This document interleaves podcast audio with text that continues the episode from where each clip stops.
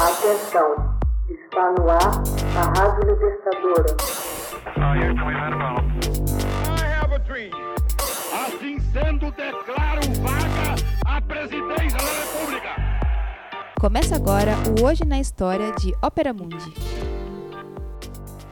Hoje na História. 28 de janeiro de 1935, a Islândia se torna o primeiro país a legalizar o aborto por motivos médicos e sociais. A Islândia foi o primeiro país do mundo a legalizar o aborto por motivos médicos e sociais em 28 de janeiro de 1935. Sua legislação enfatiza que a mulher pode justificar o pedido de aborto por falta de renda, planejamento familiar ou apenas ausência de condições mentais para ter um filho. O limite de 16 semanas de gravidez para realizar o aborto não se aplica caso a vida da gestante corra perigo decorrente da gravidez ou quando há deformidade no feto. Quem descumpre a lei na Islândia tem pena de 5 a 7 anos de detenção.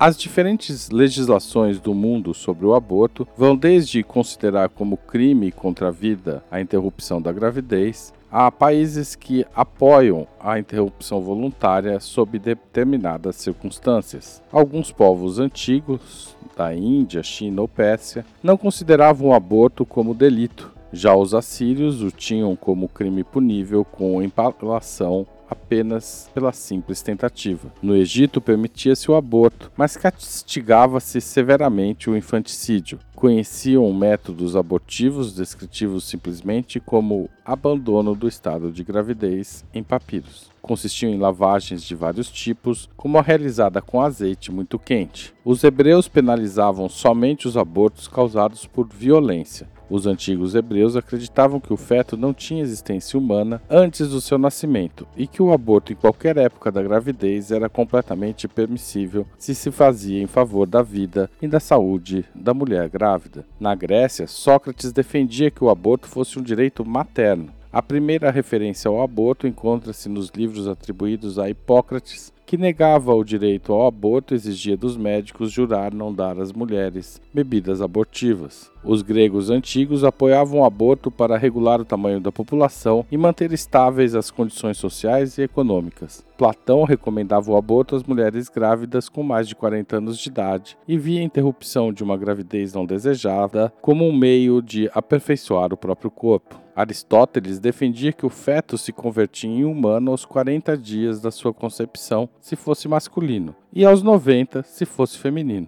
Aristóteles recomendava o aborto para limitar o tamanho da família e, na sua obra política, reservava esse direito à mãe. Segundo o direito romano, não se considerava persona ao nascituro, pelo que na Roma antiga o aborto era permitido, embora se lhes reconhecesse direitos. Por exemplo, se a mulher grávida fosse condenada à morte, suspendia-se a execução até o nascimento. Nem Santo Agostinho, nem São Tomás de Aquino consideravam homicídio o aborto. Esse ponto de vista foi adotado pela Igreja no Concílio de Viena em 1312 e jamais foi repudiado. A primeira coletânea de direito canônico defendia que o aborto só era homicídio depois de o feto já estar, entre aspas, formado. No século II, encontramos o primeiro registro de leis promulgadas pelo Estado contra o aborto, decretando o exílio às mães. Na Idade Média, o direito canônico distinguia corpus formatum e corpus informatum.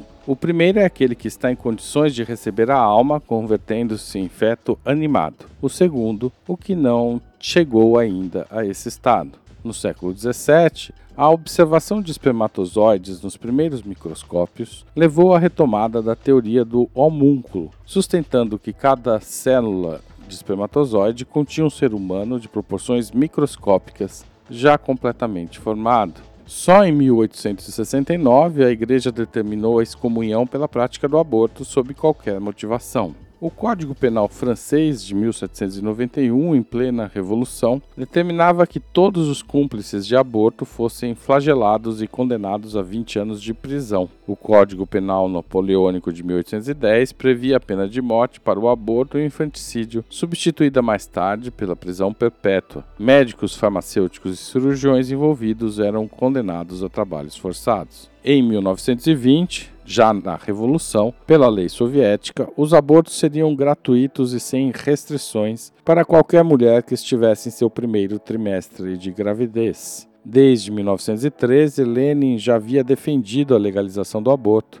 e a política de despenalização foi interrompida apenas entre 1936 por Stalin e 1955, após sua morte. Em 1926, na Alemanha de Weimar, o país teve uma considerável amenização das punições para a prática do aborto, que deixou de ser considerado crime e sim infração. Essas medidas foram revertidas logo em 1933 e 1934 pelo regime nazista. Apesar de ser novamente classificado como crime, abriam-se exceções condizentes com as políticas estatais de eugenia permitindo o aborto nos casos de defeitos congênitos. A partir de 1935, a legislação recomendava ainda que seu uso fosse seguido de esterilização. Em 1936, Himmler, líder da SS, criou o Escritório Central do Reich para o combate da homossexualidade e do aborto, esperando reverter o declínio da natalidade ariana atribuída à homossexualidade masculina e aos abortos entre mulheres alemãs sadias. Hoje na História, texto original de Max Altman, locução Haroldo Cerávulo Cereza, gravação Michele Coelho, edição Laila Manoeli. Você já fez uma assinatura solidária de Opera Mundi? Com 70 centavos por dia, você ajuda a imprensa independente e combativa. Acesse www.operamundi.com.br/apoio.